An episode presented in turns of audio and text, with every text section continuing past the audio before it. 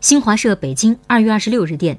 针对国际奥委会委员迪克庞德做出的如果三个月之后新冠肺炎疫情威胁不能消除二零二零年东京奥运会可能取消的判断国际奥委会发言人二十六号向新华社记者表示国际奥委会正为东京二零二零年奥运会如期成功举办而不断努力庞德的言论很好地解释了这一点。除此之外一切言论均属猜测